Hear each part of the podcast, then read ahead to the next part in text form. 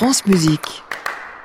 Bonsoir Lionel Esparza, on vous retrouve dès lundi en direct de l'hôtel Bedford à Paris avec vos invités et d'ici là je vous souhaite un bon repos dominical. Moi j'ai trahi la musique respectable pour la musique concrète. Tout ça a commencé fort modestement. Un incident technique en somme. Tapage nocturne, Bruno Le Thor. France Musique.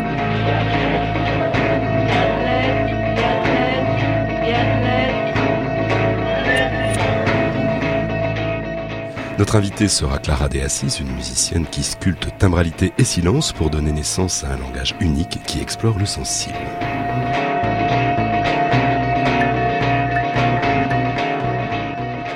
Mais je vous propose d'ouvrir cette émission avec World to Come, une œuvre de David Lang composée en 2003 pour la violoncelliste Maya Baizer. World to Come commence avec la voix et le violoncelle à l'unisson avant que le compositeur ne décide de les séparer. Car cette pièce repose sur l'idée de l'unité et de la dualité du corps et de l'âme. La répétition des phrases courtes, parfois bancales, crée une sorte d'énigme captivante qui, notamment sur cette approche singulière de la pulsation, joue sur l'accélération et la décélération des cellules. Extrait de World to Come de David Lang, dans l'enregistrement proposé par sa commanditaire et dédicataire, Maya Baizer.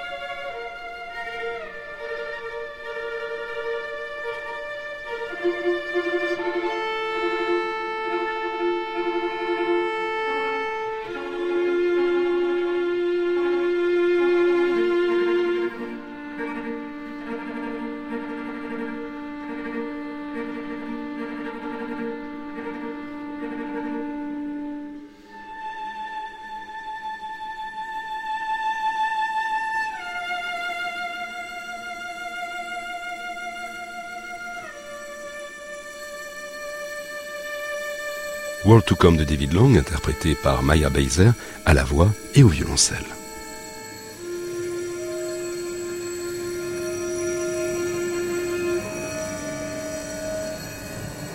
Tapage nocturne, Bruno Le Thor, France Musique.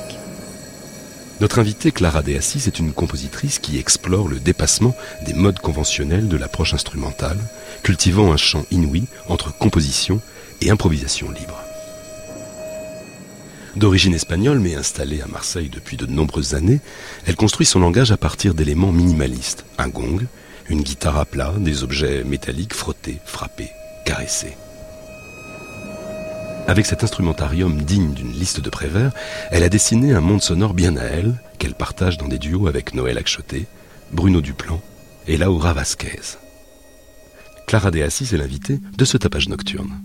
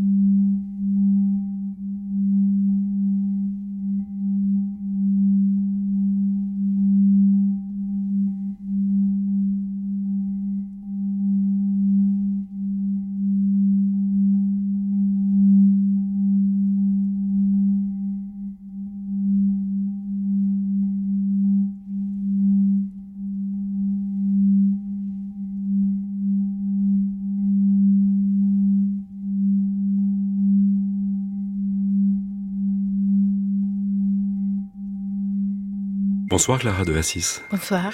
Vous avez enregistré sur l'excellent label Elsewhere, Without, une pièce pour violon et percussion qui oscille entre écriture, silence et improvisation. Mhm. Comment vous avez conçu cette œuvre? En réponse à une proposition de Greg Stewart et Eric Carlson, c'est les deux interprètes de la pièce qui m'avaient contacté pour voir euh, s'il était possible de travailler ensemble et que j'ai écrit une pièce pour leur duo. En plus, j'appréciais beaucoup déjà le travail de Greg et d'Eric, très intéressant. Alors, euh, j'ai réfléchi un peu à, la perception qu'il y avait eu de, de, ces travaux en duo qui m'avaient fait écouter. J'avais trouvé que chacun, il avait une voix très personnelle et très individuelle, mais que cette individualité dans chacun marchait très bien ensemble. Et que c'était parce que ils avaient euh, cette sorte d'individualité que leur travail et que leur association en duo donnait une, une forme euh, très cohérente. Du coup, c'était un peu le point de départ pour moi, pour cette pièce. J'imaginais en parallèle deux voix, en parallèle, qui parfois euh, se parfois non, chacune ayant une existence autonome, on va dire, qui partageait en tout cas les, les mêmes espaces-temps. Voilà, c'est un peu ça.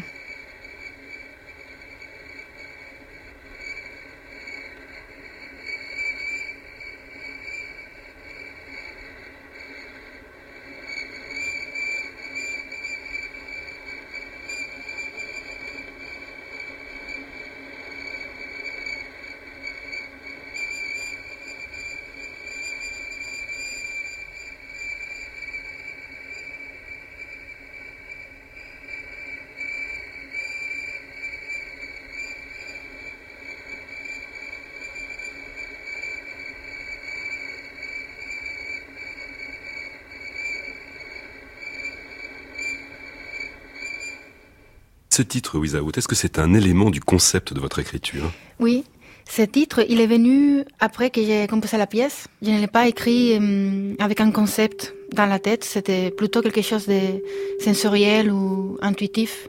Et ensuite, c'est après que je me suis rendu compte euh, de ce qui m'avait un peu euh, poussé à l'écrire de cette façon-là.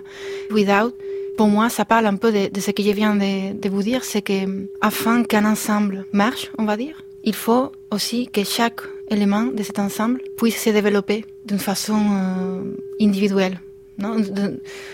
Donc, without, c'est parce que euh, c'est autant with, euh, c'est-à-dire avec, et without, sans. C'est un peu cette polyvalence.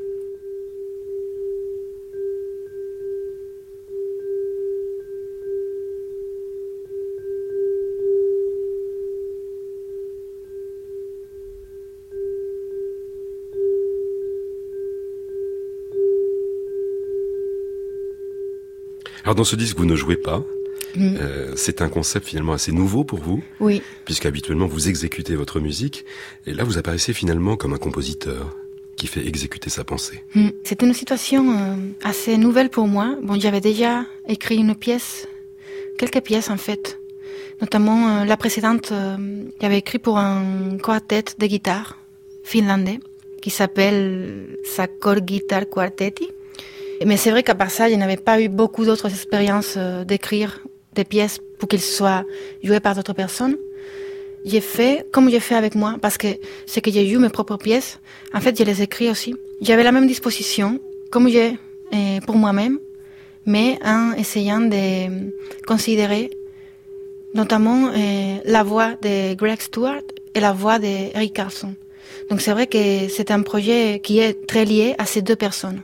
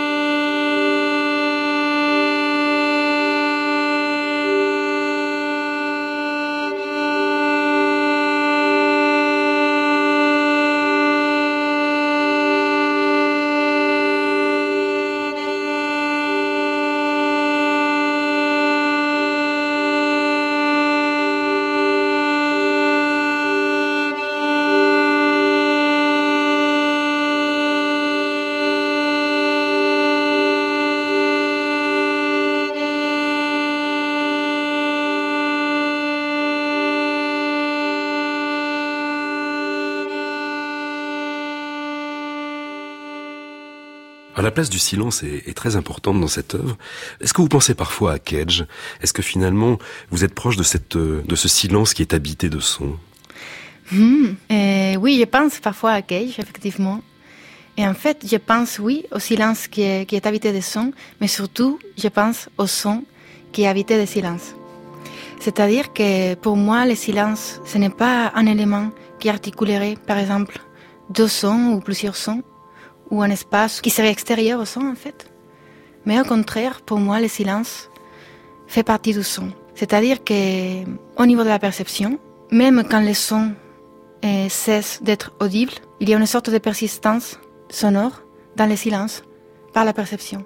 C'est comme quand, euh, par exemple, on regarde une lumière, on la fixe, et ensuite on regarde ailleurs, et même si on n'est plus en train de voir cette lumière, en fait, dans les yeux, on a encore de la lumière, non Et pour moi, autant que comme avec la vue ou comme avec le toucher, ben, avec lui aussi, il y a cette sorte de, persistance qui, en fait, euh, a lieu dans le silence.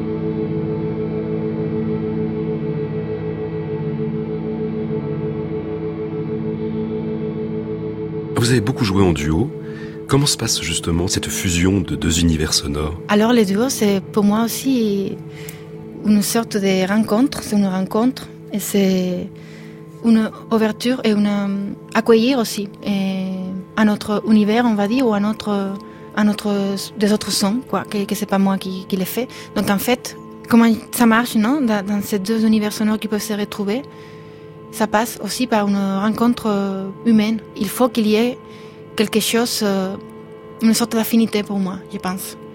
Parce que c'est vrai que ma façon euh, de faire de la musique, ça implique aussi une attitude d'écoute, oui. Il faut qu'il y ait pour moi hein, une, une sorte d'entente, d'affinité avec l'autre personne quand je travaille en duo qui, qui a lieu, oui, oui.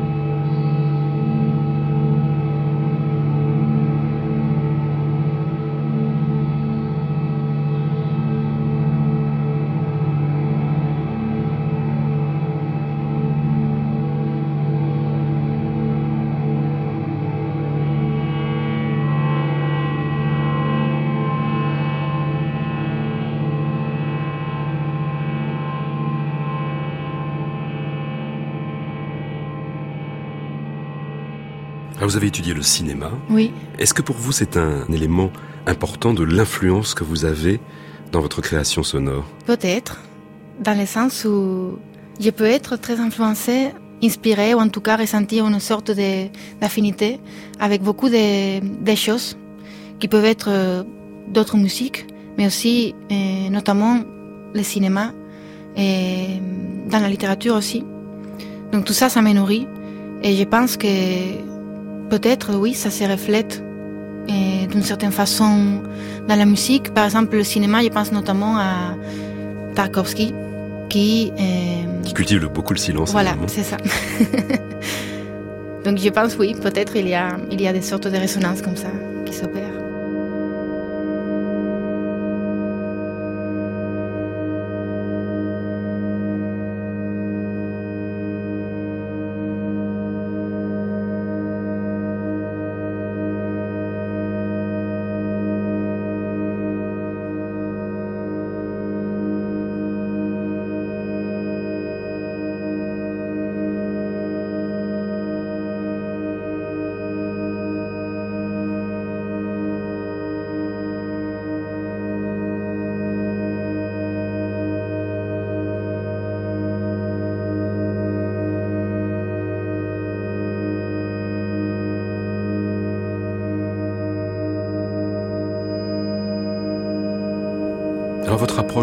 Est une approche plutôt minimale.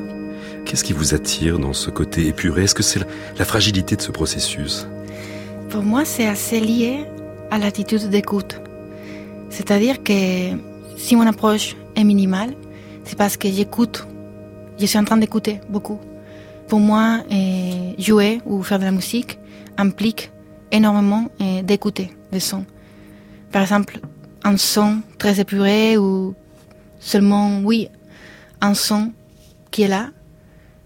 Comme je l'écoute, ça fait en sorte que je sois moins, qu'il intervienne moins sur lui et que je sois moins euh, dans une sorte de remplissage en fait, mais plutôt euh, dans une écoute et une recherche peut-être de, de l'essentiel.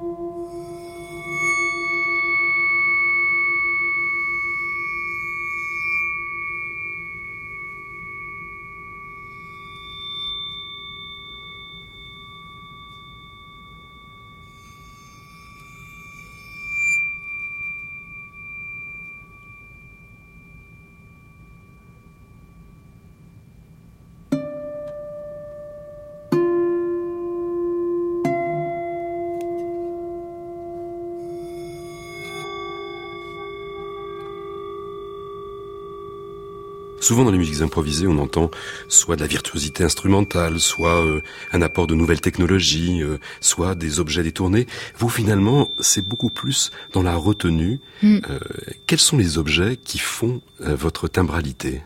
Dans la musique improvisée, parfois, eh, il peut y avoir une sorte de hum, dimension d'expression de soi, qui par ailleurs peut être très bien, mais que hum, moi, je, je me situe un peu ailleurs. Et donc, je travaille beaucoup euh, avec le métal. Le métal et, bon, la guitare. Évidemment, la guitare qui est du bois et du métal aussi, parce que les cordes sont, sont en métal. Parfois avec du bois, parfois avec de la céramique et des sortes de différents papiers. Par exemple, tout à l'heure, il y avait aussi un peu de papier aluminium. Et tout ça, en fait, c'est, ça crée des, des sortes de, en réalité, je me rends compte qu'il y a des sortes de correspondances dans les matières, des objets, dans les matériaux. Et donc, c'est, tout un travail aussi sur la résonance et les timbres.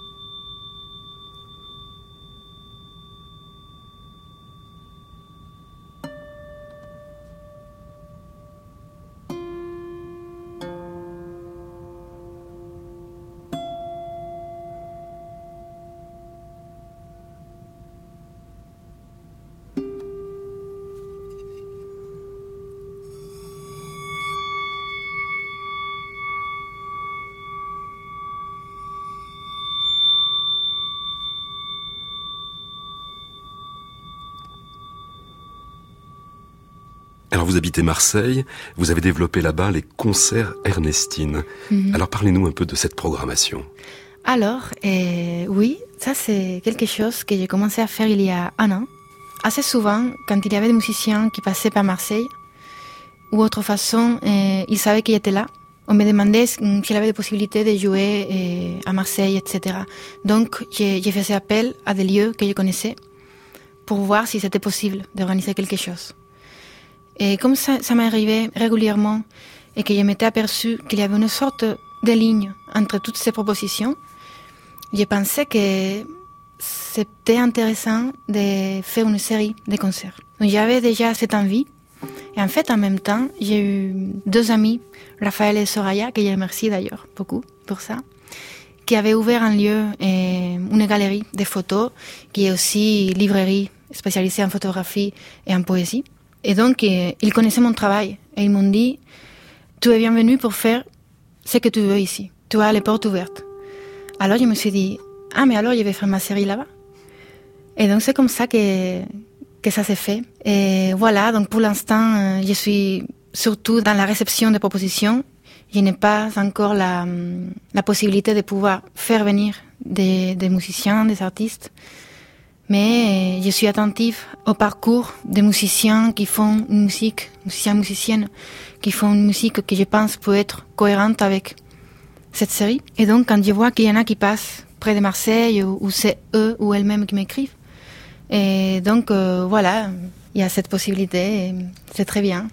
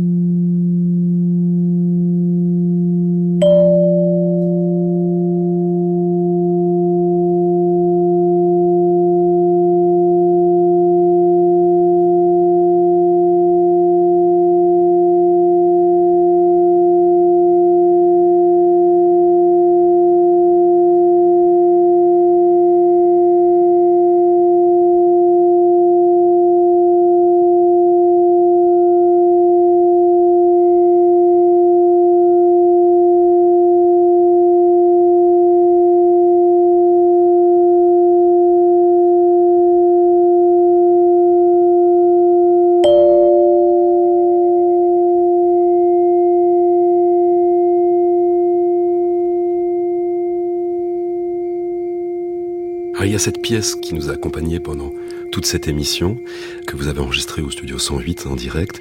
Vous pouvez nous la présenter? C'est une pièce, c'est quelque chose que j'ai développé euh, ces derniers mois. En fait, ce que j'ai joué là, c'est une version, on va dire, pour euh, jouer en, live, on va dire. J'aimerais bien l'enregistrer et peut-être inclure d'autres instruments qui ne seraient pas forcément joués par moi. J'ai réfléchi à ça, que c'est quelque chose qui est en train de se développer, qui est encore en, développement. Et donc c'est une pièce euh, où il s'agit d'association de résonance, basiquement. Donc il y a les cordes de la guitare qui sont pensées, notamment euh, des harmoniques. Et ensuite, euh, ça rentre en résonance avec des objets, surtout en métal, comme peuvent l'être le bol tibétain, qu'il y a là. Il y a aussi des petits résonateurs. Je n'ai pas encore développé vraiment une pensée par rapport à cette pièce, parce que c'est toujours dans la phase euh, sensorielle, on va dire, pour moi.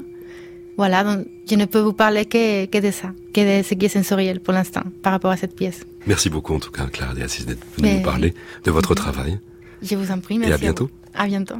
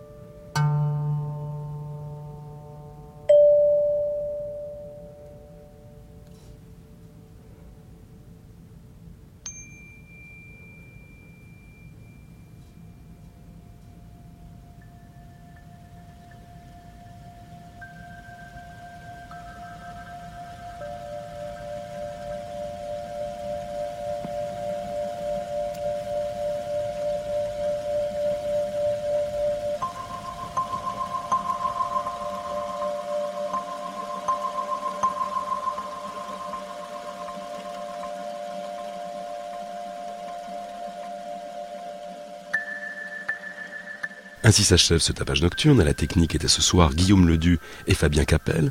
Attaché de production Soisic Noël. Réalisation Bruno Riumaillard. Tapage nocturne, Bruno Le Thor, France Musique. Il est temps maintenant de retrouver Anne Montaron et sa création mondiale. À réécouter sur francemusique.fr.